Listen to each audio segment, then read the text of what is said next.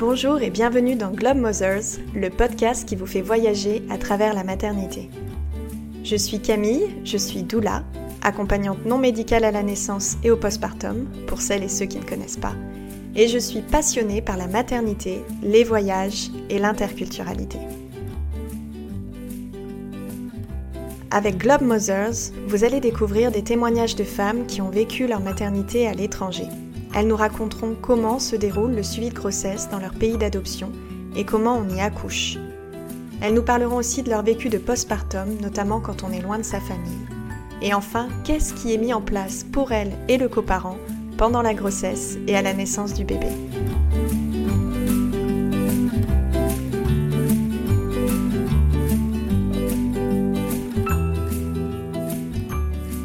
Amélie vit depuis 12 ans au Canada. Elle y rencontre Fabien, l'homme qui partage sa vie et qui, comme elle, est français. Alors qu'elle doute depuis des années sur son envie d'être mère, Amélie tombe enceinte par accident et ils décident tous les deux de le garder. Ensemble, Fabien et elle vont vivre cette grossesse à Montréal, au Canada, et découvrir le monde de la périnatalité québécoise. Ce premier épisode est d'autant plus spécial qu'Amélie est une de mes meilleures amies. Même si je connaissais son histoire, j'ai vraiment découvert son expérience de la maternité et son accouchement très long qui l'ont profondément marquée et transformée. Je vous souhaite une très bonne écoute. Salut Amélie. Salut Camille. Merci de me recevoir chez toi au Canada. Avec plaisir. Et pour ceux qui ne nous connaissent pas, il faut qu'on précise qu'Amélie et moi, on est très proches. On se connaît depuis 20 ans. Bientôt 20 ans, ouais. Bientôt 20 ans. Et donc, du coup, je suis venue euh, une semaine au Canada pour, euh, pour lui rendre visite et pour en profiter pour l'interviewer sur son expérience de la maternité. Et donc, du coup, Amélie, est-ce que tu peux nous en dire un peu plus euh, sur toi, qui tu es, ta situation familiale, ce que tu fais ici au Canada, depuis combien de temps? Avec plaisir. Donc, Amélie, je viens de fièrement fêter mes 36 ans. Euh, je suis euh, ici depuis, donc à Montréal, depuis 12 ans. Euh, à la base, je suis nantaise et j'ai ensuite longtemps vécu à Lyon où nous nous sommes rencontrés, toi et moi. donc, bah ouais, 12 ans, de, 12 ans à Montréal. Et pour l'anecdote, je suis aujourd'hui avec mon conjoint Fabien. On s'est rencontrés il y a bientôt 10 ans. on vit, enfin, nos parents en tout cas vivent en France à une heure les uns des autres, mais on s'est rencontrés à Montréal. Et on a ensemble un, un petit garçon qui est né en septembre 2019. Ok, d'accord. Donc tu as vécu euh, toute ta grossesse euh, ouais, à Montréal. Ouais, ouais, ça va faire 12 ans que j'y suis. Donc euh, vraiment tout mon processus, je pense que je suis même pas rentrée en France de toute ma grossesse. Donc ouais, du début à la fin, je l'ai vécu au Canada. Ok, et donc du coup, est-ce que tu as toujours voulu devenir maman?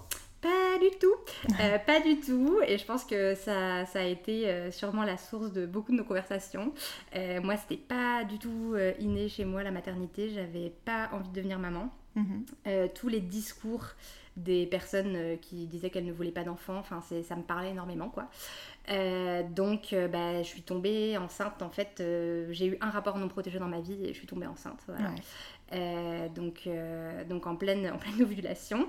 et je me souviens avoir fait mon test. Bah, Fabien ne savait même pas en fait que j'allais, que j'étais allée m'acheter un test et que j'allais le faire. Euh, et je me souviens m'être dit que si c'était positif, c'était qu'il fallait que ça arrive et un espèce de truc de confiance en la vie quoi. J'avais euh, voilà la voix de ma psy dans ma tête qui me répétait euh, certaines femmes ne peuvent devenir maman que comme ça. Et je me disais bah en fait moi c'est mon cas quoi. Je, je, je pourrais jamais décider sciemment d'avoir un enfant. Donc si je dois être maman et qu'aujourd'hui c'est positif, c'est que ça devait se faire. Et j'ai décidé de voilà d'embarquer dans cette aventure en faisant confiance à la vie. Et donc du coup quand tu as vu le test T'as eu quand même un moment de choc ou Ouais, euh, ouais, euh, panique. Euh, j'ai appelé, appelé Fabien, c'est une anecdote qu'on raconte beaucoup à nos proches et ça les fait beaucoup rire, mais lui avait envie d'un enfant depuis longtemps. Et donc je dirais même qu'à cette époque, on était dans espèce de débat de bah en fait toi t'en veux moi j'en veux pas. Donc bah est-ce que je suis mieux de te laisser vivre ta vie et tes mm. envies tu vois? Je voulais pas non plus l'empêcher d'avoir des enfants. Donc bah en fait je lui ai montré le test et, et lui a eu un grand sourire en disant oupsi, oupsi, et il répétait ce mot en boucle parce que je pense que lui aussi était sous le choc, mais euh, de manière euh, aussi très heureuse quoi en arrière. Et donc il avait ce grand sourire en répétant ça. Et évidemment il m'a dit bah qu'est-ce que tu veux faire quoi. Ça a Mm. vraiment été ses premiers mots. On s'est pas sauté dans les bras en mode euh, voilà meilleure nouvelle Mm. de l'année parce que lui voulait d'abord euh, bah, tâter le terrain prendre le pouls et savoir comment moi j'allais. Et je me souviens tout de suite de lui avoir répondu bah non mais euh, on le garde quoi. S'il Ah ouais, là, tout de suite. euh, ouais tout de suite. Je lui ai dit Ouais. non non mais on va le garder s'il est là c'est que c'est qu'il doit être là Il y a une Euh, raison. ouais exactement. Exactement Ouais. Et t'as eu quand même des moments de, de, de flip les premiers jours, les premières semaines, avec des, des va-et-vient de oui, non, oui, non, ou non, Eh ben c'était clair euh, Ouais, une fois que je suis partie dans le truc, en fait, j'avais l'impression que, enfin, vraiment, quand je revois le moment, avorter a jamais été euh, pour moi une, une Une option, quoi, vraiment pas. Mhm. Euh, et d'ailleurs, ça m'a libérée à un point, enfin, moi je suis du genre euh, flippette, quoi, tu le sais, un peu anxieuse, un peu parano. Et là, ça a libéré un truc de me dire, en fait, comme moi j'ai pas décidé qu'il soit là, s'il est là, c'est qu'en fait tout se passera bien. Donc j'ai même pas eu peur de la fausse couche, ça m'a libérée en fait d'un truc de euh, cet enfant va forcément naître en bonne santé, en fait, Mm. vraiment, Ouais. dès le début. Ouais, voilà. c'est une chance en même temps de se Ah dire ouais. ça. Ah, mais complètement. Ah oui, oui, tout à fait. Comment ça se passe les premières semaines? Est-ce que t'as fait une prise de sang? Alors en fait, moi j'avais eu la chance d'avoir une amie euh, ici à Montréal dont euh, la petite venait de naître. Et donc euh, moi j'avais vraiment vécu, enfin j'avais été une des premières personnes à qui elle avait raconté sa grossesse ici. Et donc elle m'avait un peu expliqué le processus. Donc je me suis vraiment basée sur son expérience à elle pour. pour les débuts. Et elle, son histoire, ça avait été que, ben, en plus, elle a de la, de la famille médecin, donc elle savait un peu comment s'y prendre. Et elle a fait son test positif et elle est tout de suite allée euh, à l'hôpital pour faire une prise de sang. Et on lui a dit, mais en fait, si votre test est positif, vous n'avez pas besoin de prise de sang. Il n'y a Ah pas ouais. besoin. Donc, euh, en fait, elle avait attendu des heures pour rien. Donc, moi, je me suis dit, bon, ben, je vais pas. Voilà. Mais, mais tu peux le faire, c'est une possibilité quand même. Je pense si que c'est besoin en de te étude. Ouais, je pense que c'est en étude, notamment pour vérifier tes taux et tout, si t'as un peu peur et tout ça. Mhm. Euh, mais je savais que potentiellement, je pouvais attendre des heures pour rien. Donc, je me suis dit, bon, euh, très bien, je vais pas faire ça. Euh, donc, je me suis vraiment juste basée sur mon test et je me souviens avoir fait plusieurs tests. Donc, aujourd'hui, je sais que les faux positifs n'existent pas vraiment. Mais à l'époque, j'avais un peu peur, donc je, je faisais quand même, quand même des tests. J'en j'en ai fait deux, trois. En fait, j'ai fait tous ceux de la boîte. Et. Alors de manière euh, très particulière, c'est à mon ostéo, à ma naturopathe que j'ai écrit en premier parce que je savais qu'elle accompagnait beaucoup de femmes dans la fertilité. Et donc euh, je me suis dit, ben, en fait, elle, elle va savoir quoi. Je vais prendre rendez-vous avec elle. Euh, elle va déjà pouvoir me complémenter un peu. Euh, J'avais j'avais un peu cette vision-là. Euh, et voilà, je- c'est la première personne à qui j'ai dit que, que j'étais enceinte. Et puis après, j'ai commencé à, à regarder où est-ce que je pouvais me faire suivre et accoucher. Ouais. Et donc en fait, j'ai pris l'hôpital le plus proche de chez moi. Mm. Et euh, il y avait un accompagnement à ce moment-là qui pouvait être fait dans cet hôpital-là, à même l'hôpital. Je sais qu'aujourd'hui, euh, c'est plus possible, mais à l'époque, ça l'était. Ouais. Donc je me suis pas posé de questions. Je pensais qu'en fait, on se faisait suivre là où on allait euh, accoucher. Ouais, t'as fait quelques recherches, tu t'es dit, bon, bah, ça a l'air d'être ça. euh, ouais, je me suis dit, c'est l'hôpital le plus proche, euh, s'ils accouchent, c'est qu'il y a du monde pour s'occuper de moi, euh, go. Ouais, Voilà, ok. hyper innocemment. ouais. Ok. Et donc, du coup, le premier suivi que t'as vraiment fait, est-ce que tu t'inscris d'abord? Oui, alors pour les rendez-vous, je me souviens avoir eu un premier rendez-vous dans les premières semaines euh, et avoir été rassurée parce qu'on a regardé une veine dans mon cou et on m'a dit ah oui c'est sûr elle est enceinte, euh, c'est la veine des femmes enceintes quoi. Ah ouais, on te regarde une veine dans, dans le cou et on te dit que tu es enceinte. voilà, exactement, ça a été ça mon, mon expérience. Donc il y a eu ça, cette fameuse veine et il y a eu euh, alors ils ont mesuré, je crois un truc aussi dans mon Dans ton mon cou? ouais toujours. Euh, et puis ils ont fait une sorte de frottis euh, vaginal. Enfin j'ai eu un examen quoi, ouais. Euh, Un toucher, un euh, vaginal Euh, non, ils ont, il y, avait carrément un, un spéculum et tout Un ça. spéculum, euh, ouais, ouais, ouais. Et donc avec Fabien qui était à côté, ravi de ce petit euh, rendez-vous et d'entrer dans la gynécologie euh, féminine. Euh, voilà, donc ça, ça a été le premier rendez-vous. Ensuite, il y a eu une échographie qui n'a pas été, il n'y a pas d'échographie de datation euh, au Québec si euh, il n'y a pas d'historique de euh, euh, naissance prématurée, grossesse à risque, Ouais. fausse couche, etc. Donc nous, notre première échographie, c'est vraiment celle des après la Ouais. de datation, quoi. C'est quoi C'est Vraiment le premier trimestre, du coup, au bout de, de 12 semaines à peu près. Ouais. Mais si tu as, as envie, c'est même pas une possibilité. On te dit non, il n'y a pas possibilité d'avoir une écho de datation. En gros, à Montréal, au Québec, il y a des cliniques privées, des cliniques publiques. Et donc, dans les cliniques euh, privées, aujourd'hui, sans une prescription de ton médecin, tu peux aller faire une échographie. et auquel cas, donc je crois, aujourd'hui tu peux aller faire une échographie de datation. Moi à Ok, l'époque. mais tu payes du coup. Ouais. Mm. Et moi à l'époque, il me fallait vraiment donc cette fameuse prescription du médecin Ouais. euh, que je n'avais pas pu avoir parce que j'avais pas d'antécédents et tout ça. Et de toute façon, au final, t'as rencontré personne quoi. T'as as rencontré juste des infirmières. C'est des infirmières qui m'ont fait ce truc du coup et ce, cet examen. Il n'y avait aucun médecin. D'accord. Euh, voilà, donc euh, bah donc c'est ça, on, on a notre première échographie qu'au bout des 12 semaines. Ouais. Et on n'écoute pas le cœur du bébé à l'échographie. On écoute le cœur du bébé à notre premier rendez-vous chez un médecin post-échographie euh, euh, du premier Ouais. trimestre. Euh, et là, on nous met le, le Doppler et on écoute euh, le cœur. Et là, Fabien n'était pas là, je me souviens. D'accord, donc à l'échographie, on voit le bébé, mais on Ouais. n'entend pas le cœur. En fait, ce qu'on nous a dit, c'est que très souvent, les cœurs sont difficiles à entendre encore à cette période-là Ouais. et donc ils ont stressé trop de mamans en fait apparemment euh, dans l'historique et parce que parfois ils n'arrivaient pas à, voilà, à réussir à entendre le cœur battre et donc ils ne le faisaient plus pour pas inquiéter les mamans. Ok, Voilà. ok, d'accord. Donc, euh, autre rendez-vous, euh, Ouais. Autre quelques, jours, quelques semaines après? Ouais, exactement, c'est ça. D'accord. Et après, le reste de ton suivi? Et bien le reste du suivi, pour le coup, ça ressemble beaucoup euh, à la France. Euh, alors moi, la particularité, c'est que euh, j'étais suivie donc directement là où j'ai accouché, à l'hôpital, mais que je n'avais pas de médecin attitré et de gynécologue at- attitré. Donc euh, ben, en gros, j'arrivais à mes rendez-vous, c'était toujours euh, des mardis à la même heure, c'était une habitude, et euh, c'était jamais le même médecin. Je savais jamais à Mhm. l'avance qui j'allais euh, Mhm. trouver, donc ça avec le recul, c'est euh, quelque chose que j'aurais voulu grandement améliorer pour Mhm. avoir un suivi et que la, la personne me connaisse. Mais ça a été la réalité de, de mon suivi en 2019. ouais. Et c'était un rendez-vous par mois? C'était un peu moins, même je crois, à la toute fin. C'est des rendez-vous hyper rapprochés, aux semaines et Mhm. tout. Euh, sinon, c'est assez comparable à la France en termes de fréquence, euh, fréquence de rendez-vous euh, Ouais. médicaux. Ouais, Ok. pareil. Combien t'as d'échographies au total? Alors, en principe, normalement, t'en as deux. Donc, si tu comptes pas l'écho de datation au final, t'as celle du premier trimestre, puis ensuite celle où tu apprends le sexe de ton bébé. Donc, t'as une échographie au premier trimestre et une échographie, j'imagine, au deuxième trimestre. Ouais. Mais par contre, tu n'as pas celle qu'on nous, on considère être celle du troisième trimestre. Ah bah non. Non, non. Ouais, alors moi je l'ai eu, mais parce que on avait un doute sur, un, sur une mesure en fait euh, du bébé et on voulait s'assurer que euh, la croissance euh, s'était bien, euh, bien faite in utero et donc j'ai obtenu une, une, une échographie supplémentaire, mais c'est pas normalement. ce C'est qui pas la fait. norme. Ouais. Est-ce que tu as fait une préparation à la naissance?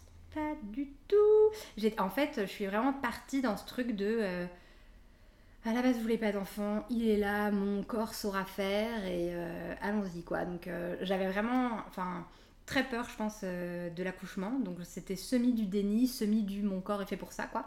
Euh, mais je n'ai eu aucun accompagnement, vraiment rien quoi. Enfin, j'ai même pas fait de cours de préparation à l'accouchement pour m'apprendre à respirer quoi. C'est pas quelque chose euh, qu'on a mentionné à l'hôpital, qu'on t'a dit que tu avais le droit de faire ça, que c'était remboursé euh, Non, non, c'est ça, on m'a pas donné. Je pense pour le coup que si on m'avait donné des dates euh, en me disant Mm. voilà, euh, telle heure, tel jour, il y a des sessions, n'hésitez pas à venir, Mm. je pense que je l'aurais fait. euh, je suis du, du- du genre bon élève et Mm. j'aurais essayé de suivre la tendance.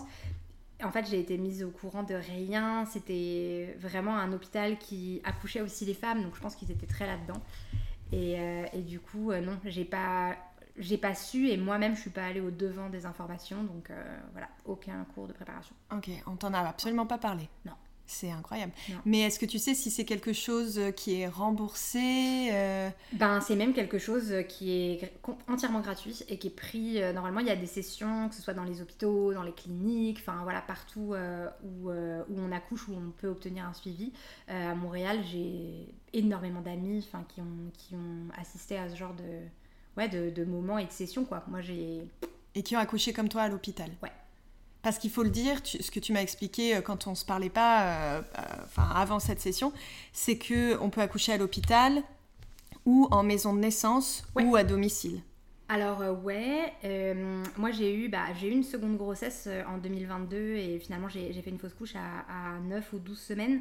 Mais je m'étais renseignée à l'époque pour les maisons de naissance, donc je vois un petit peu maintenant comment ça fonctionne. En gros, pour être suivi par une sage-femme, euh, ça veut dire accouchement en maison de naissance. Et être suivi par des gynécologues ou médecins, ça veut dire accouchement euh, À l'hôpital. À l'hôpital, ouais. Est-ce que du coup, toi, tu as fait quand même des choses de ton côté pour te, pour te préparer? J'ai pas fait grand chose, j'ai juste euh, entendu parler de points de pression. Euh, qui pouvaient permettre de déplacer la douleur euh, lors du travail et potentiellement de l'accouchement. Et je m'étais dit que c'était une bonne façon potentielle de faire participer le papa. Donc mhm. avec Fabien, on a fait, c'était je pense un cours d'une journée sur la méthode Bonaparte, qui je crois en plus est québécoise et qui t'apprend donc des points de pression à différents endroits du corps pour déplacer la douleur ce qui nous a euh, absolument pas servi le jour J. Mais, euh, c'est donc euh, une formatrice formée à la méthode Bonaparte, qui est effectivement une méthode canadienne, pour des points d'acupression, pour limiter la douleur. Ouais, exactement, c'est ça. C'est ça. Et on a fait ça ouais, en binôme avec Fabien, avec d'autres couples. quoi. C'était vraiment une journée complète où on apprenait ça et chaque couple s'exerçait. Est-ce que c'est du coup Fabien qui a appris ces points d'acupression pour te les faire? Ouais, exact. Est-ce qu'il y en avait que tu pouvais faire toi toute seule?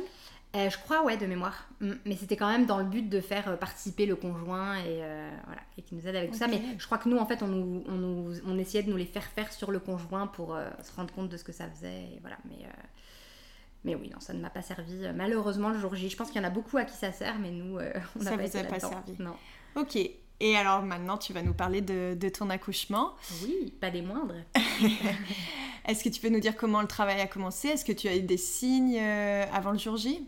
Ouais, en fait, euh, j'ai eu très rapidement, tôt le matin, des contractions hyper rapprochées et quand même douloureuses. Donc en fait, euh, dès le début, on a activé le timer et j'étais en mode, voilà, toutes les une à deux minutes. Enfin, ça a été hyper Déjà très rapide alors. Ouais. Dès les premières contractions, ça a été très rapide. Ouais, je pense que les premières devaient être aux 5 minutes et très très rapidement, ça s'est rapproché à deux, une à deux minutes. Euh, quel jour on était par rapport à ta date prévue d'accouchement? C'était le 26 septembre 2019, en sachant qu'au Canada, on compte pas euh, pareil qu'en France. Euh, je crois qu'en France, c'est 41 semaines d'aménorrhée. Nous, on en mhm. compte une de moins au Canada, donc 40 semaines. Donc voilà, 26 septembre 2019. Ok. Et il faut dire aussi que vous, vous comptez la grossesse en semaines. Ouais. Alors que nous, on compte en mois. Ouais, Ouais, ouais, nous c'est vraiment 40 euh, semaines. Euh, ouais, Moi d'ailleurs, il est né à 40, 40 euh, semaines plus 3 jours. Ouais. C'est comme ça que c'était inscrit dans mon dossier. Donc 26 septembre, est-ce que tu as dépassé ton terme? Oui, j'ai dépassé mon terme. Donc j'étais suivie d'abord tous les deux jours et à la fin vraiment tous les jours. J'allais tous les matins regarder si le col était dilaté et tout ça. rien de... Enfin vraiment il n'y avait rien quoi. Chaque, chaque rendez-vous j'allais.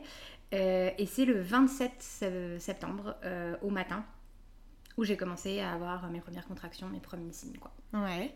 C'était quoi du coup tes premiers signes?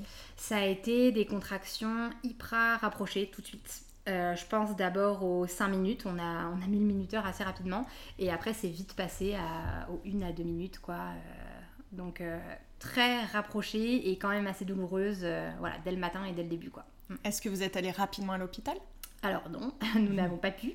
Euh, en fait, on a pris vraiment toute une partie de la matinée. Je me souviens avoir eu mes premières contractions vers 6h du matin. Et à 9h du main, on m'a dit, bon, on va quand même appeler parce que là, je, commence à avoir vraiment mal. Euh, et en fait, ce qu'on nous disait au téléphone, c'est que tant que je pouvais parler, c'est arrivé à certaines de mes amies aussi, donc ça a l'air d'être euh, vraiment euh, comme ça qui fonctionne, tant que je pouvais parler et m'adresser à l'infirmière ou à la personne à l'accueil, il n'y avait pas de raison de venir en fait. Voilà. Donc tant que la femme qui est en travail est capable de parler au téléphone, elle se déplace pas. Donc vous avez attendu on a attendu, au téléphone on nous disait prenez des bains, donc je prenais des bains. Ça commençait à vraiment être de plus en plus douloureux. Et on a fini euh, le soir par, euh, par y aller parce que j'en pouvais plus quoi. On a dû débarquer, euh, il faisait ouais je crois déjà nuit quoi, vers 18h. On est, on est allé parce que je, voilà, ça faisait quand même depuis 6h du matin que j'y étais. Hmm. Donc, Toute la journée Ouais, donc même si je pouvais parler au téléphone, j'ai décidé qu'on y allait. Qu'il était temps. Ouais. Alors tu, as, tu es arrivé à l'hôpital? Ouais, euh, oui, oui, le petit, la petite balade en voiture, euh, bien qu'elle n'ait duré que 15 minutes, est un des pires souvenirs, je pense. Avoir des constructions en voiture. Les, les, routes de Montréal sont connues pour avoir des gros trous, euh, être vraiment un peu cabossées et tout. Et j'ai ouais, vraiment un souvenir de la voiture où j'essayais de me lever. et c'était hyper douloureux, quoi. C'était vraiment le, ouais, le, le, pire truc. Donc oui, arrivé tant bien que mal, et on nous a pris quoi, en salle de triage à l'hôpital. Et on m'a mis dans le dos on m'a mis euh, une sorte de, Doppler, quoi, un de truc qui te, qui, te, qui te donne des décharges électriques dans le dos euh, pour déplacer la douleur, justement. Un peu, euh, un peu en mode méthode Bonaparte, quoi. Là, c'était vraiment des vibrations dans le dos qui étaient censées calmer un petit peu la douleur. Donc, ouais, un système que, qu'on te met dans le dos qui calme la douleur. En plus d'un, monitoring du cœur du bébé ou des contractions ou juste ça, juste gestion de la douleur? Ouais, Vraiment juste ça. Euh, ils avaient vu que j'étais pas hyper ouverte, quoi. Je devais être à 3 ou à 2,5, un truc comme ça. Donc, Donc ils t'examinent quand même quand tu arrives Ouais, Exactement, et puis ils voient que c'est pas urgent, donc euh, ils m'ont dit, ils ont fini par me dire passez la nuit là, mettez-vous ça. C'est moi qui le demande parce que je savais comment euh, la maternité était équipée. Et mhm. je me souviens que depuis le début, j'avais ce truc en vue. Je m'étais dit ah, j'aimerais bien ça, les petits trucs qui te, qui te lancent des chocs électriques dans le donc, euh, donc je l'ai pris. Et bah, en fait, au début, ça fait super effet, mais en fait, au bout de quelques heures, tu es là à vouloir mettre plus, puissance plus, plus, plus, plus, et en fait, tu es au max et, là. Ça fait plus rien. Ouais, l'effet s'estompe avec le temps en fait. Vous aviez une chambre, euh, enfin une, salle de naissance pour vous? Ouais, à ce moment-là, on était encore dans la salle de triage d'ailleurs et elle était, ouais, euh, on était juste nous deux. Mais ça pourrait, vous pourriez être plus nombreux dans cette salle? C'est une salle commune ou? Non, ça n'avait pas l'air. Mm, mm. Est-ce que tu avais à disposition euh, un ballon ou autre chose ou Ouais, j'aurais pu. j'aurais pu, mais je voulais vraiment essayer de dormir et, et je pense que j'ai somnolé grâce à ce truc de décharge électrique dans le dos. Mais t'étais allongée J'étais assise, je crois. Assise. Ouais. Comment tu as pu te reposer si tu étais. T'avais quand même un dossier? Ouais, ouais, c'est ça. On était hyper bien équipés et tout. Euh, ouais. ouais. ouais, Je pense que j'avais des gros oreillers devant moi et je posais ma tête, quoi. Mm. Ça a duré combien de temps cette période? Eh ben, on a dû arriver à 18h et euh, le lendemain matin. Donc, ah on a quand même réussi à passer la nuit, quoi. Ils m'ont réexaminé et j'étais, je crois, de mémoire, à 3,5 ou 4. Donc ça n'avait pas changé Ça n'avait pas beaucoup changé. Je devais être à 2. Euh, là, ça avait un tout petit peu, enfin, quasiment rien. Euh. Et ce que, ce que tu dis, donc, c'est qu'ils ne t'ont pas euh, examiné de toute la nuit? Ben non, non, non. Je pense qu'ils devaient voir que tout était sous contrôle. En fait, là, j'avais même plus de, de grosses contractions et j'avais réussi à me reposer quand même. Quoi. Je m'étais pas relevée, je faisais pas des tours de salle en me disant au secours. Enfin, voilà, je pense que j'avais l'air bien aussi, ça m'avait un peu calmé. Mais les contractions n'augmentaient pas? Non. Ouais, ouais non, ça restait assez stable en fait. Mm. par contre, une fois le matin, on m'enlève définitivement ce truc du dos qui me lançait des décharges. Et bah là, ça reprend quoi. Je me relève, donc je ressens la douleur, c'est compliqué et tout. Euh, donc là, on me réexamine, on voit que c'est pas beaucoup plus ouvert. Et on me dit, bah en fait, euh, faut que vous rentriez chez vous quoi. Oh Après avoir passé euh, la nuit à l'hôpital Ouais, donc je crois que j'étais à 3,5 ouais, à ce moment-là. Et on m'a dit, en fait, si vous restez à l'hôpital, on est obligé d'intervenir médicalement. Et donc c'est pas ce qu'on veut, on veut que vous essayiez d'accoucher euh, le plus naturellement possible. Donc en fait rentrez chez vous parce que, euh, parce que sinon on va devoir intervenir. Donc prenez des bains, vous... En fait, ils m'ont même dit, il y a des femmes qui mettent des fois une semaine complète, quoi, à oh réussir à, se dilater complètement. Donc, euh, bah, il se peut que ça dure encore quelques temps. Intervenir médicalement, ça, ça voulait dire quoi? Ça voulait dire déclencher, je pense. Mhm. Ouais. Je pense que ça voulait dire déclencher l'accouchement. Et eux, ils voyaient que ça s'ouvrait, que c'était juste lent. Donc, ils se sont dit, ben, elle est apte à rentrer chez elle. Je pense que derrière ça, il y a des raisons aussi. Euh, ben, elle nous prend une chambre, alors qu'en fait, ça se trouve, elle en a encore pour 4 jours. Enfin, voilà, il y a, y a, aussi cette réalité, quoi. Ouais. Tu rentres chez toi à ce moment-là? Ouais, donc re, euh, en voiture. Horrible. Euh, ouais, donc je rentre. Et puis, bah là, ouais, je me souviens de dire à Fabien, mais qu'est-ce que je fais? J'ai bien beau prendre des bains, j'en peux plus, quoi. Donc, bah, je prenais des bains. Je prenais des bains, je prenais des bains. Euh, je réessaye de leur dire, mais en fait, euh, on réessaye de les appeler, quoi. Je dis, mais là, il faut qu'on revienne, enfin, c'est pas possible, c'est pas gérable. Et euh, Est-ce qu'il y avait une différence de douleur, plus de contraction ou non, ça changeait rien? J'avais pas l'impression que ça changeait quoi que ce soit. Ça restait constant Ouais, assez. Ouais. Ouais, donc. Donc ouais, je me souviens de qu'on rappelle, qu'on me redise, mais vous êtes capable de parler, madame. Donc en fait, vous n'avez pas à venir, quoi. Donc ça m'a paru, mais hyper long. Euh, jusqu'à ce que. Donc là, on était. J'avais commencé donc mes contractions le 27 au matin, là on était le 28. et en fait, le 28 en après-midi, j'y suis retournée quoi. Je leur ai dit, là c'est pas possible, enfin, me faites à mm. poireauter et me faire prendre un bain de plus, euh, c'est pas possible. Donc tu étais rentrée le matin de l'hôpital, tu y retournes l'après-midi. Ouais. Et tu dis j'en peux plus. Bah ouais, exactement. Je dis j'en peux plus. Donc euh, ils essayent de me refaire prendre un bain là-bas. Mhm. Et donc là, on reste, ça m'apaise énormément. Ils avaient euh, la, petite salle, euh, un peu. C'était pas dans. Euh, c'était, différent de la salle d'accouchement ou de la salle de travail. Mhm. C'était vraiment ailleurs. Il y avait l'accueil à passer et tout. Et on était dans une petite salle juste tous les deux. Et je me souviens que ça m'a beaucoup apaisé et que quand on est sorti, j'ai senti un ploup et, en gros, j'ai perdu mon bouchon muqueux, je pense, à la sortie du bain. Mais je perdais des, des lambeaux de trucs. Euh, il fallait en fait que je repasse de cette salle de bain jusqu'à la salle d'accouchement et je devais passer devant l'accueil et tout ça. Et je perdais des grosses splouches, splouches. et Fabien était derrière, il disait Je ramasse, c'est bon, Hop Et il ramassait les, les tas derrière moi, quoi. Ah oui, d'accord. ça a été toute une aventure. Mais là, on s'est dit C'est bon, a priori, on en a plus pour trop longtemps, quoi. Si euh, je perds mon bouchon muqueux, il y a des trucs. je, commence à perdre des, des morceaux de moi-même, c'est qu'on est bon, quoi.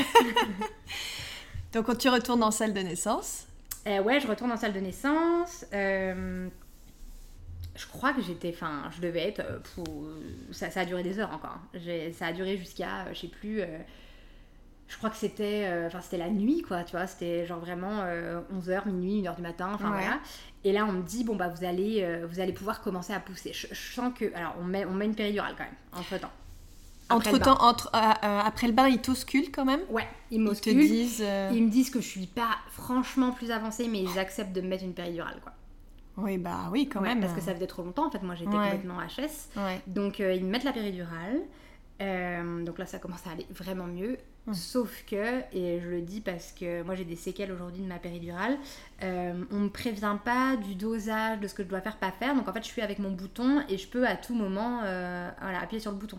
Et moi, ça fait tellement 24 heures et plus que je douille que en fait, je suis là avec mon bouton et j'appuie, j'appuie. T'appuies constamment Ouais, on te dit pas euh, arrêter. attention, euh. Euh, rien du tout. Donc voilà. On te dit pas à quoi sert le bouton en plus. Bah en fait on me dit juste. si vous avez mal, appuyez. Bah voilà. Donc j'ai mal constamment, j'appuie quoi. Voilà. donc bah là je suis vraiment péridurale qui, qui, fait que je suis en position allongée et que je ne bouge, je, je, peux plus bouger quoi, donc je suis allongée et on m'ausculte régulièrement. À un moment donné, on me dit votre bébé va pas bien vite et tout, enfin voilà, c'est un peu la panique.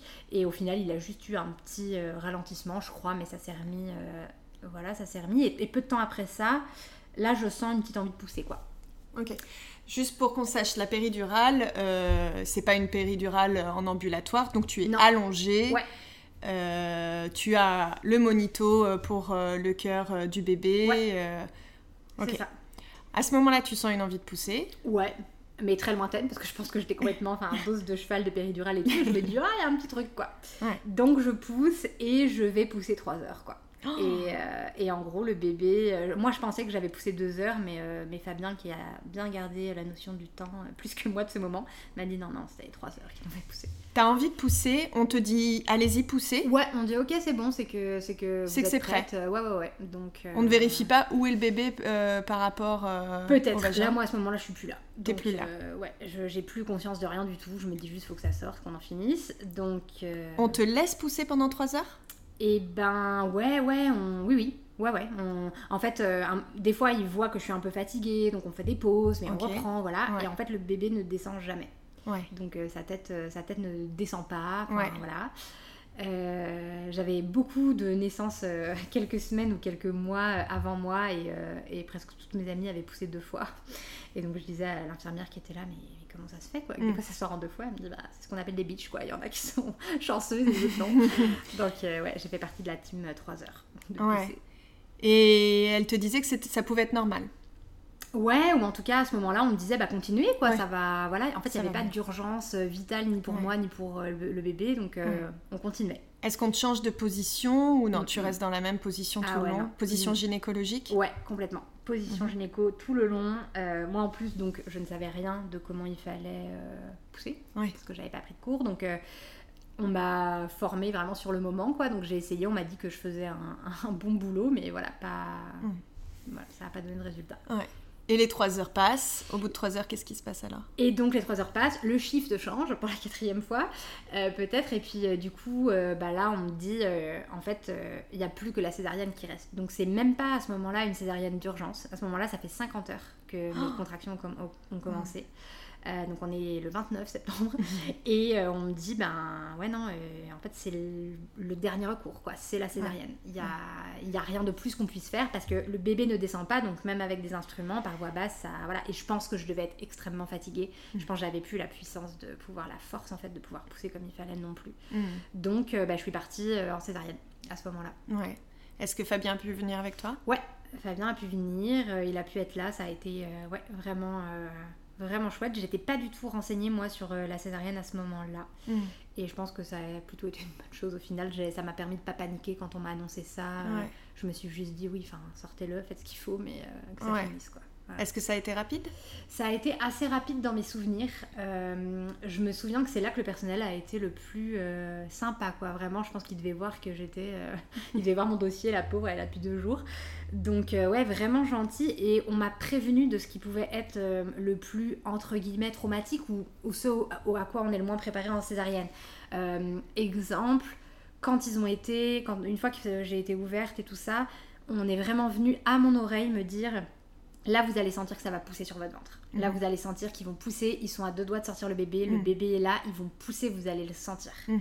Et euh, j'ai apprécié qu'on me, me le dise avant. Et en effet, là, j'ai senti, pourtant on est endormi, quoi, mais j'ai vraiment senti une énorme pression. Donc on se dit que, voilà, pour sentir euh, ce qui se passe euh, Ouais. avec l'endormissement, c'est que ça doit y aller. Et, euh, et donc j'entends là quelques cris des médecins qui disent Allez, allez, encore plus, encore plus. Et voilà, ils finissent par. on entend Noah pleurer tout de suite, quoi. T'entends Noah pleurer euh, Dès qu'il sort. Ouais. Est-ce que tu as pu euh, le voir euh, Est-ce que tu l'as vu sortir ou est-ce qu'il y avait un chant Ouais, il y avait, il y avait un, un drap devant nous, donc euh, je l'ai vraiment pas vu sortir. J'ai vu, je crois qu'ils amenaient le bébé sur le côté. Mm. Euh, et puis après, on me l'a mis par contre tout de suite sur moi. On te l'a mis tout de suite sur Ouais, toi? Tout Ouais. de suite. Euh, mais moi, j'étais euh, vraiment, vraiment dans les vapes à ce moment-là. Enfin, Ouais. j'étais à 53 heures pour le coup. Donc, euh, donc ouais, c'était c'était très, très, très compliqué. Et on m'avait dit aussi, il se peut que vous sentiez des nausées en fait après. Et Mhm. en fait, vraiment, enfin, ils me l'ont mis sur moi. J'ai pu un tout petit peu le voir. Et, et après, j'ai vite dit, je me sens pas bien. En fait, Ouais. ils ont pris le bébé. Et en fait, c'est Fabien qui l'a eu en peau à peau pendant tout le temps où euh, il a eu, euh, où moi je me faisais recoudre et Ouais. etc. Quoi. Donc, Dans la euh, même salle? Non, ils étaient dans une autre salle euh, pendant que je me faisais recoudre. Eux deux étaient à côté. Fabien m'a dit après qu'on lui disait que c'était un bébé très sage qui a su patienter pour sa tétée et tout. Mais, mais ouais, j'ai- pas eu mon bébé les premiers moments, quoi. Vraiment, on me l'a juste posé un petit peu sur moi, mais Ouais. euh, voilà. On te recoue Est-ce qu'on te met en salle de réveil? Je crois, ouais. Mhm. Ouais. Tu sais plus combien de temps ça a duré Ah, pas du tout. Là, j'ai plus Ouais. aucune notion du temps. J'ai l'impression Ouais. que je vais vomir, slash y passer, slash je sais pas trop. Enfin, ouais. Donc, Donc t'es pas dans un très bon état à ce moment-là Ah non, ouais, non, vraiment pas. Ouais. Vraiment pas. Vraiment pas. Et je me souviens après qu'on m'amène euh, bah, dans la salle où en fait on va rester pendant 4 jours. Dans ta chambre, ouais. voilà, ouais, en maternité. Et où là je retrouve euh, Fabien et Noah quoi. Donc, Qui euh, était déjà dans, dans ta chambre Ouais, il me semble. Ouais, Donc tu les retrouves Ouais. Et je les retrouve. Et donc là on essaye la tétée. Donc euh, moi là je suis euh, semi là, semi pas là. Mais on essaye et ça marche bien. Donc euh, au moins c'est déjà Ouais. ça. J'ai pas trop galéré pour, pour l'allaitement. Ouais. Ça s'est quand même fait assez, assez naturellement. Euh, par contre, on essaye de me faire me relever assez rapidement. Ouais. Voilà, le but normalement après une césarienne, c'est de pouvoir euh, remarcher, se relever assez rapidement. Et ça combien de temps après que tu sois arrivée en chambre? Alors, il est né le matin euh, et c'était dans l'après-midi, quoi. Hmm. Un truc comme ça. Début d'après-midi. Et en fait, bah là, je me rends compte que euh, faire un pas après l'autre, c'est hyper compliqué. Que Ouais. ma, en fait, ma, ma cicatrice me fait hyper mal. Euh, et que surtout, j'ai une perte de sensibilité et de sensation au bout de mes pieds. Ouais. Et à cette époque-là, même jusque dans la jambe. Ouais. Donc ça remontait. Euh, et raison pour laquelle, en fait, euh, au Canada, habituellement, ça va très vite. Même pour un premier bébé, tu peux rester 24 heures, 48 heures euh, Mm. à la maternité et c'est tout. Ouais. Et moi, je suis restée 4 jours, ce qui est énorme, Ouais. même pour un premier enfant. Et euh, bah, j'ai- su euh, après qu'en fait, ils m'avaient fait venir une batterie de spécialistes et tout parce qu'ils étaient inquiets euh, que Ah ouais, je- que ouais. de cette perte de sensibilité. Ouais, ouais, parce que tu n'arrivais plus à te mettre debout. Ouais, non, vraiment, je faisais un pas après l'autre, je manquais de tomber, enfin, c'était limite dangereux, quoi. Donc, donc voilà. Et finalement, entre le jour 2 et le jour 4, il y a une vraie amélioration. Donc là, on me dit, ah non, c'est bon, on a vraiment eu peur, mais là, on voit que ça revient et tout.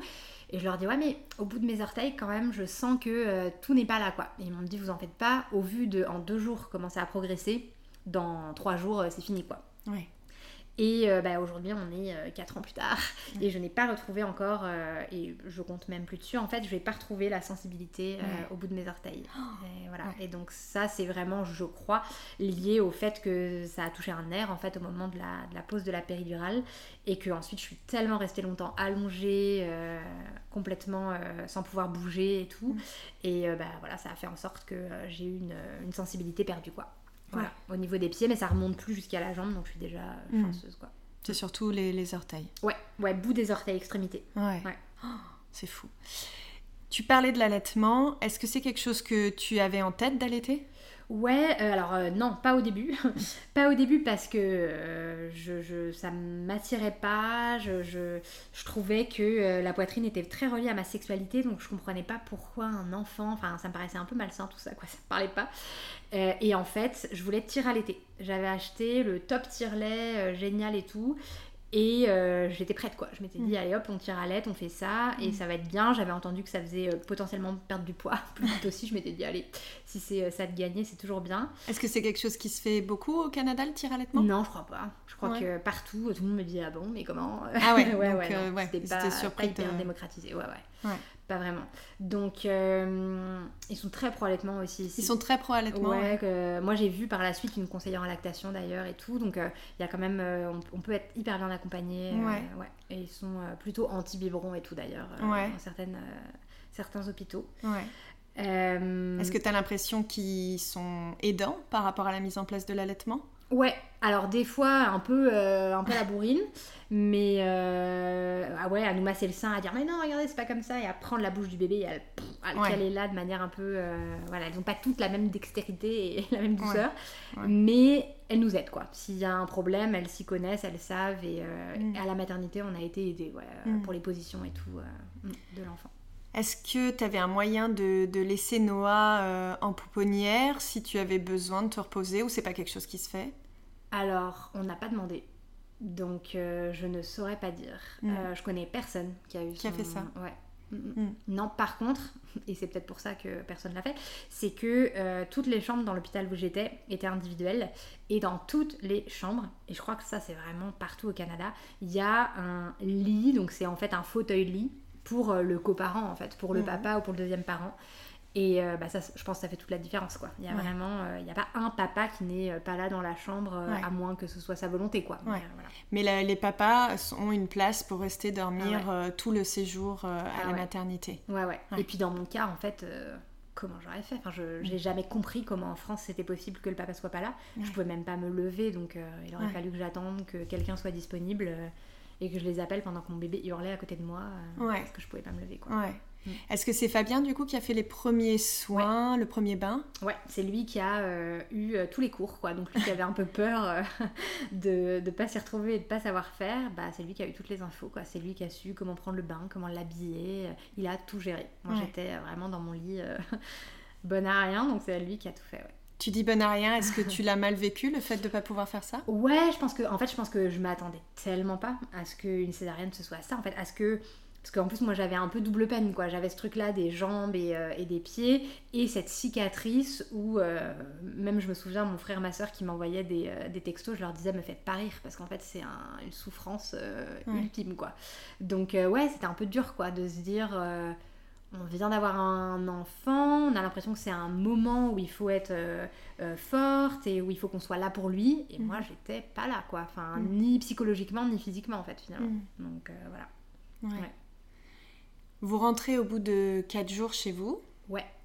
Est-ce qu'il faut que le bébé reprenne un peu du poids ou c'est pas une question qui se pose? Alors si, en effet, parce que alors ils checkent le poids vraiment, ils sont hyper à cheval là-dessus à tel point qu'il fallait que je le réveille des fois la nuit pour, euh, pour l'allaiter parce qu'il fallait qu'il, regagne son poids euh, avant de mm. partir. Ça, mm. c'est vraiment, euh, vraiment quelque chose. Ils mettent un point d'honneur à ce que le bébé parte avec un bon poids quoi, de, la, de la mm. maternité. donc il y a ça, mais ensuite, 48 heures, enfin en fait, 24 à 48 heures après la sortie de la maternité, il y a une infirmière qui vient à domicile te voir. Et voir vraiment. Alors, elle regarde tout. Elle pèse le bébé. Elle regarde aussi la chambre du bébé, son espace en fait, où est-ce qu'il dort. Je pense mm. qu'en fait, c'est une personne qui a aussi la possibilité de d'alerter les services sociaux si elle voit que. Ouais si elle mm. voit qu'il y, a danger pour l'enfant. Et elle questionne aussi la maman et le papa, ce que j'ai trouvé cool, euh, pour savoir un peu comment on va et tâter le terrain. Quoi. Ok. Mm. Est-ce qu'elle regarde ta cicatrice? Elle regarde ma cicatrice aussi, ouais, tout à fait, pour regarder s'il n'y a pas trop de, euh, d'adhérence. Ouais. Et euh, elle me dit que voilà, tout a l'air super et que ça se passe bien et, que le, prochain rendez-vous après avec un médecin, le seul et unique d'ailleurs post-accouchement, est six semaines plus tard. Et elle me dit normalement d'ici six semaines, vous verrez, euh, déjà ça se sera bien amélioré, euh, tout a l'air beau quoi. Ouais. Donc elle me rassure là-dessus aussi. Elle te rassure là-dessus. on t'explique à, la maternité comment gérer ta cicatrice, comment des soins ou pas du tout? Du tout. Non, absolument pas. Vraiment, euh, pas du tout. Euh, c'est d'ailleurs moi qui pose les questions lors de ce fameux rendez-vous de six semaines euh, où j'ai perdu ma sensibilité ici aussi. Donc je sens vraiment plus rien à ce niveau-là. Et on me dit, ah bah oui, oui, certaines femmes en effet ne retrouvent pas leur sensibilité, mm. d'autres ça revient, c'est mm. dépendant d'un cas à l'autre. Et donc, euh, bah, là, je me souviens de demander comment faire en fait pour réussir à, récupérer un peu de sensibilité. Et c'est là qu'on me parle de massage, de mm. voilà, d'aller mm. voir, euh, d'aller voir euh, des kinés ou ce genre de choses. Mm. Mais tu n'aurais pas posé la question, on t'aurait peut-être pas dit? Non. Ouais. Ouais, je crois pas. Ouais. Ça, c'est un rendez-vous pour toi, juste pour toi, ou est-ce que c'est aussi un rendez-vous pour Noah? Rendez-vous juste pour moi. Mm. Ouais, six semaines plus tard, c'est vraiment, euh, vraiment juste pour moi. Et en fait, nous, le, on a été bénis le jour où cette fameuse euh, infirmière est venue 48 heures plus tard. Je pense qu'elle a eu un peu pitié de mon histoire, euh, qui a duré, accouchement qui a duré super longtemps et tout. Et en fait, elle me dit, bah écoutez, il faut savoir qu'ici au, au, Québec, pour avoir un médecin de famille, donc un médecin euh, voilà, référent, c'est hyper euh, compliqué. Et ça prend des années. Il y a même des mmh. Québécois euh, vraiment de naissance quoi, qui n'en ont toujours pas. Elle me dit écoutez, il y a une nouvelle médecin qui est située pas hyper loin de chez vous, qui prend des nouveaux patients. Elle prend, elle prend des enfants. Et très souvent, elle accepte aussi de prendre les parents. Mmh. Et bah, c'est encore un médecin de famille aujourd'hui. Et ça, c'est un luxe vraiment un médecin de famille, c'est l'équivalent d'un médecin généraliste, médecin traitant. Ouais, euh. qui est vraiment notre go-to personne, quoi. On l'appelle et, euh, et, pour n'importe quoi. Euh, et sinon, en fait, au Québec, c'est les urgences, quoi. Enfin, ah il y, a de, y a de plus en plus de choses qui sont mises en place, des, des systèmes de prise de rendez-vous en ligne où on peut, on voit qu'il y a des créneaux disponibles dans certains hôpitaux mais ça n'empêche pas d'attendre parfois des heures et des heures. Donc, ah donc avoir un médecin de famille, c'est un grand luxe. C'est un grand luxe, il y en a peu. Ouais, vraiment. Tu arrives à avoir cette médecin pour Noah aussi, j'imagine Ouais, pour Noah et pour nous. Ouais. Pour le bébé, à partir de quand il faut faire un suivi? Eh ben, euh, en fait, on le fait au 1 mois, 2 mois, 4 mois. Et après, ça s'estompe un petit peu. Donc, évidemment, entre-temps, il y a les vaccins qui ressemblent, je crois, beaucoup à la France.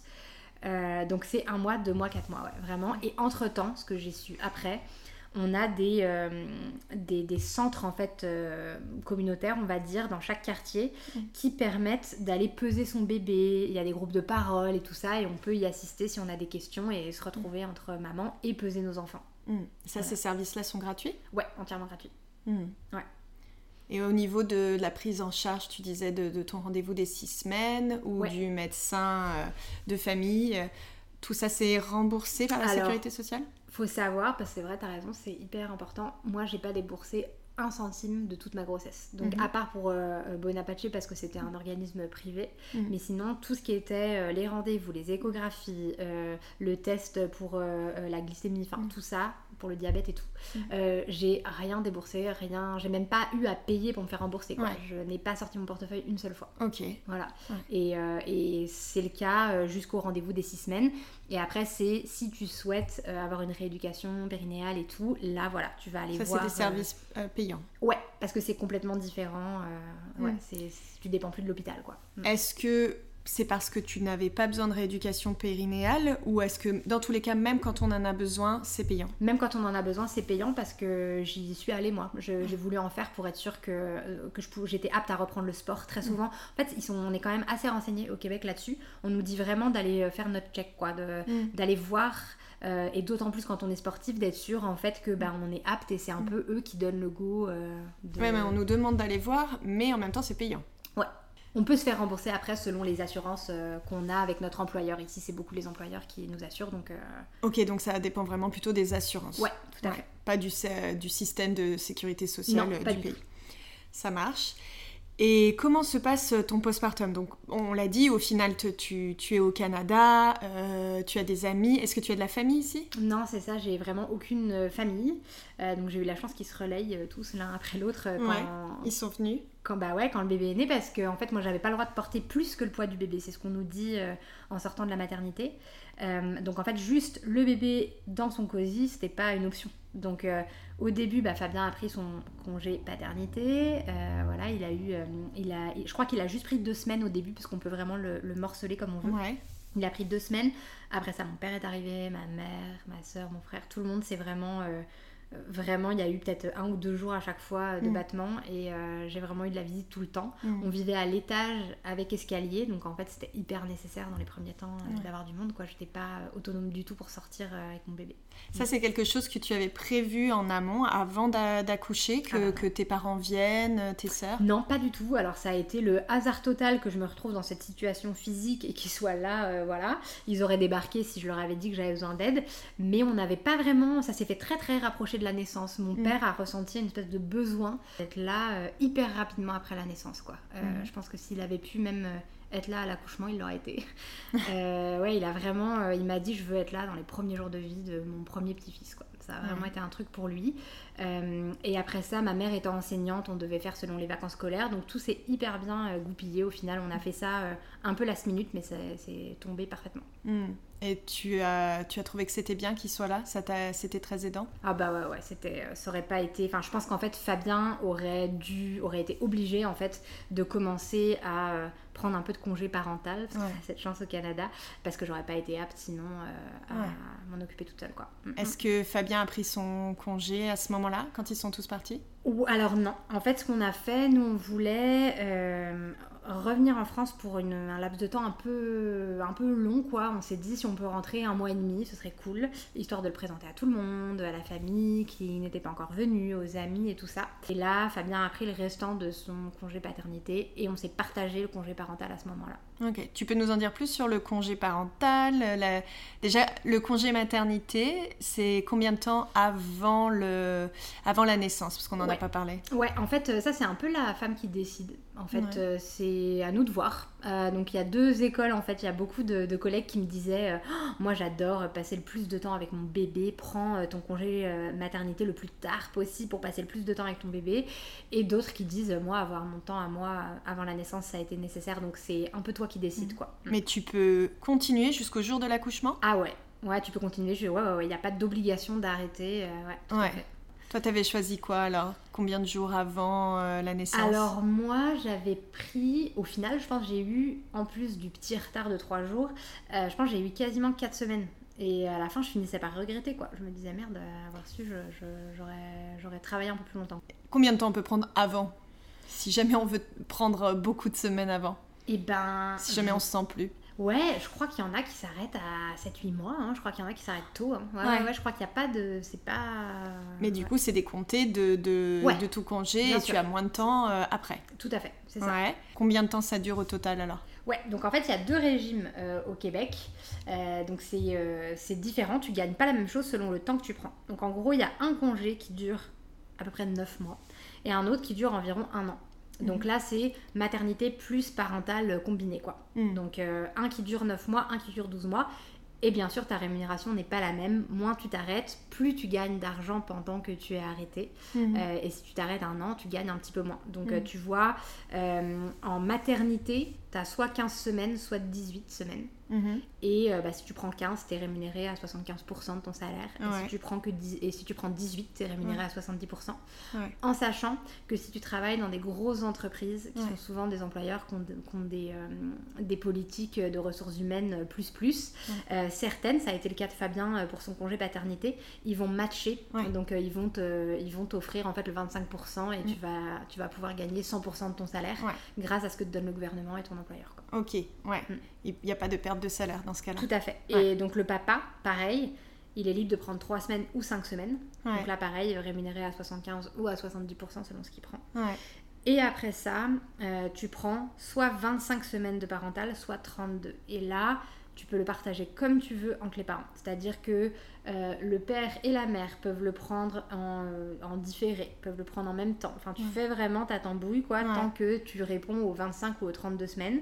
Euh, et là encore, bah, 25 semaines, tu es vraiment 70, 75% de ton salaire tout le temps. Alors que dans le, le cas des 32 semaines, tu as une première petite période à 70% et après tu bascules à 55% de ton revenu pour euh, au moins 25 semaines quoi. Donc ah oui, c'est un gros, une grosse gros de revenu. Quand tu dis que les deux parents peuvent le prendre en même temps, est-ce que ça divise par deux le nombre de semaines du coup? Ouais, exact. c'est ça. ça. et c'est ce qu'on a fait avec Fabien pour quelques semaines euh, quand on est rentré. Quoi. Je crois que sur le parental, il a pris euh, deux ou trois semaines. Ça a l'air quand même très modulable. Hyper modulable, ouais. Et puis surtout, enfin moi j'ai des couples d'amis où le papa a pris une partie du parental seul en fait. La maman est retournée travailler parce qu'elle avait envie et euh, le papa restait euh, à la maison avec mm. l'enfant quoi. Mm. C'est assez sympa quand même. Donc il y a congé maternité, congé paternité et congé parental. Est-ce qu'il y a un congé qui est obligatoire? Est-ce que le, le, papa, par exemple, est obligé de, de prendre euh, son congé paternité? Eh bien, c'est une bonne question. Je ne sais pas s'il est obligé, mais je connais aucun papa ici à Montréal qui ne l'ait pas fait, quoi. Vraiment, hmm. euh, ouais, ils le prennent... Euh, ouais, ils le prennent tous, quoi.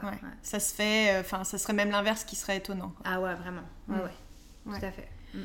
Et alors d'avoir ce congé qui est du coup long au total. Tu as été arrêté, euh, tu as arrêté de travailler pendant combien de temps? Eh ben, j'ai repris. On était en juillet parce que j'ai décidé de reprendre un peu plus tôt. Donc j'ai eu vraiment, euh, j'étais, je m'étais arrêtée en août quoi. Donc vraiment quasiment un an, euh, 11 mois quoi on va dire. Ouais.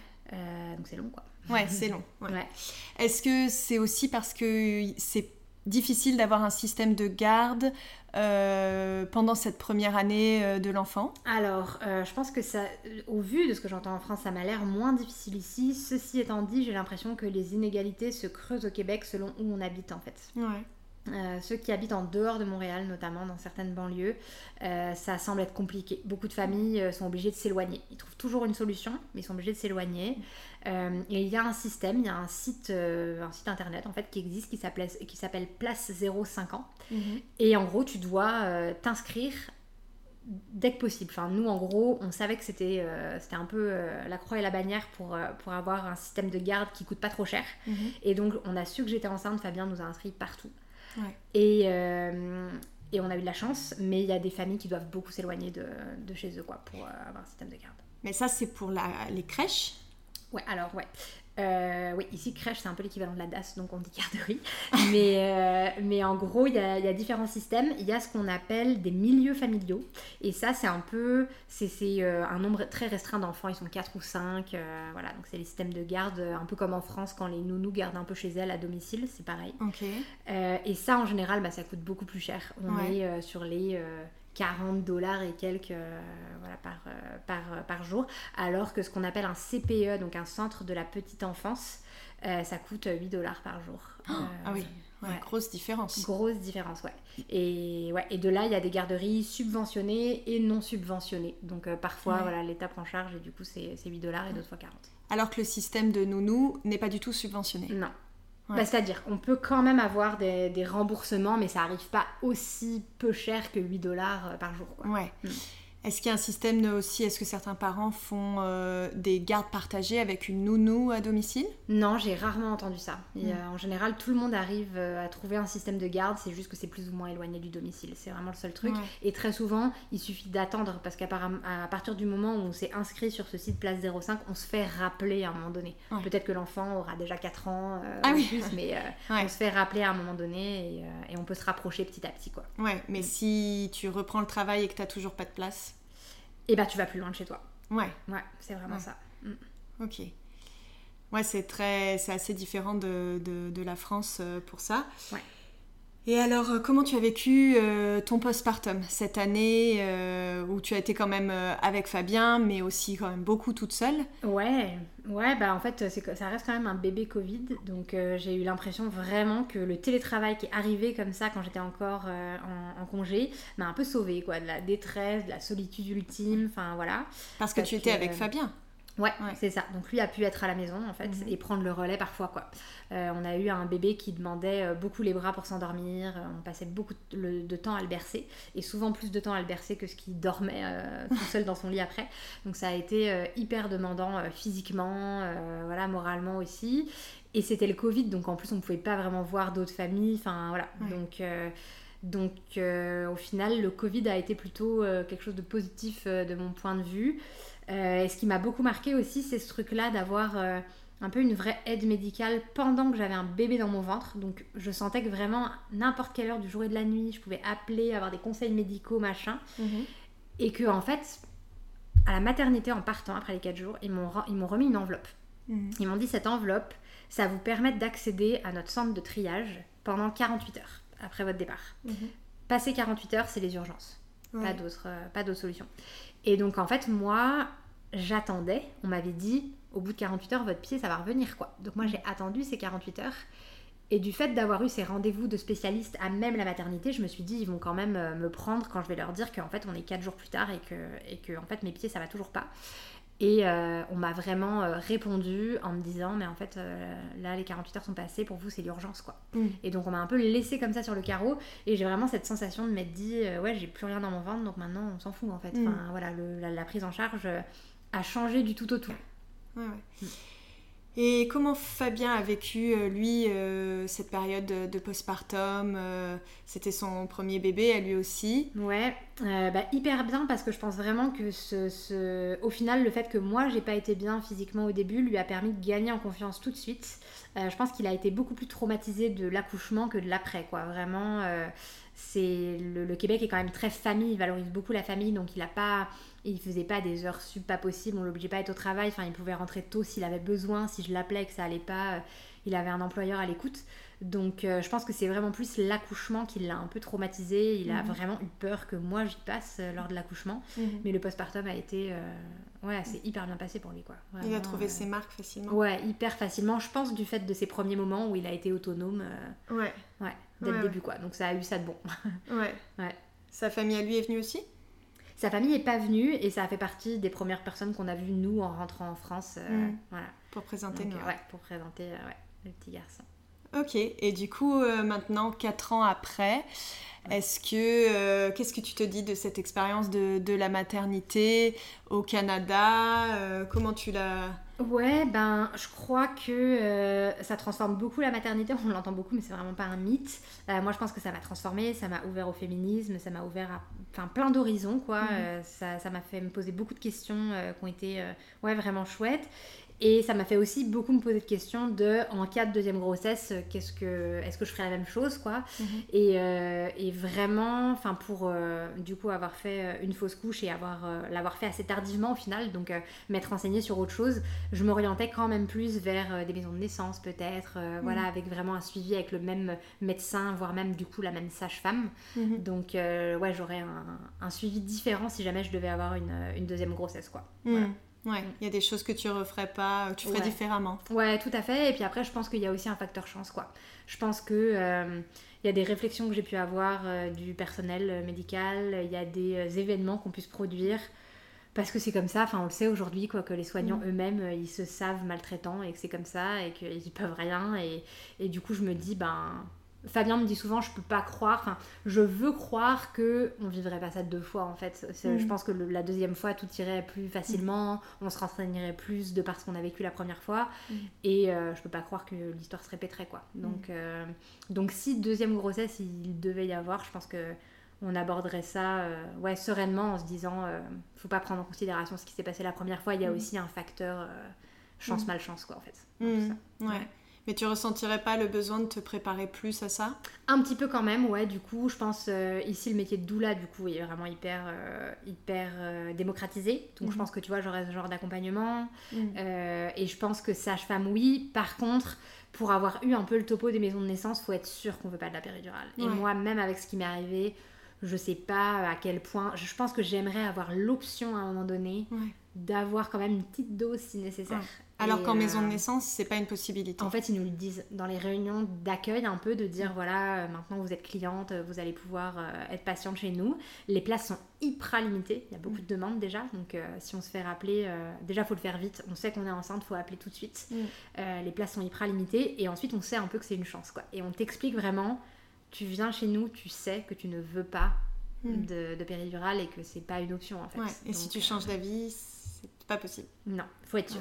Parce qu'on dit. Donc évidemment après tu te fais transférer en hôpital s'il y a quelque chose qui va pas évidemment tu vois. Mais euh, tant que c'est et tant que tu es à cette maison de naissance, pas de péridurale. Il faut, faut, être sûr de soi. Mm. D'accord, ok. Merci Amélie de nous avoir partagé ton expérience. Merci à toi. Est-ce que tu penses que tu vas rester euh, vivre au Canada? Eh bien écoute, euh, l'avenir nous le dira. Je suis dans une période de ma vie où je me dis que tout est possible. Donc euh, nous verrons de quoi demain est fait. Je, go with the flow un peu, c'est mon mantra. donc, euh, donc je verrai. Un retour en France est possible comme encore quelques années au Québec. Donc je me laisse l'embarras du choix dans tout ça. Bah, en tout cas, je te souhaite le meilleur. Merci. si vous avez aimé l'épisode, n'hésitez pas à mettre 5 étoiles et à commenter. Cela permettra de donner de la visibilité à ce podcast et en faire profiter d'autres personnes. Merci à vous.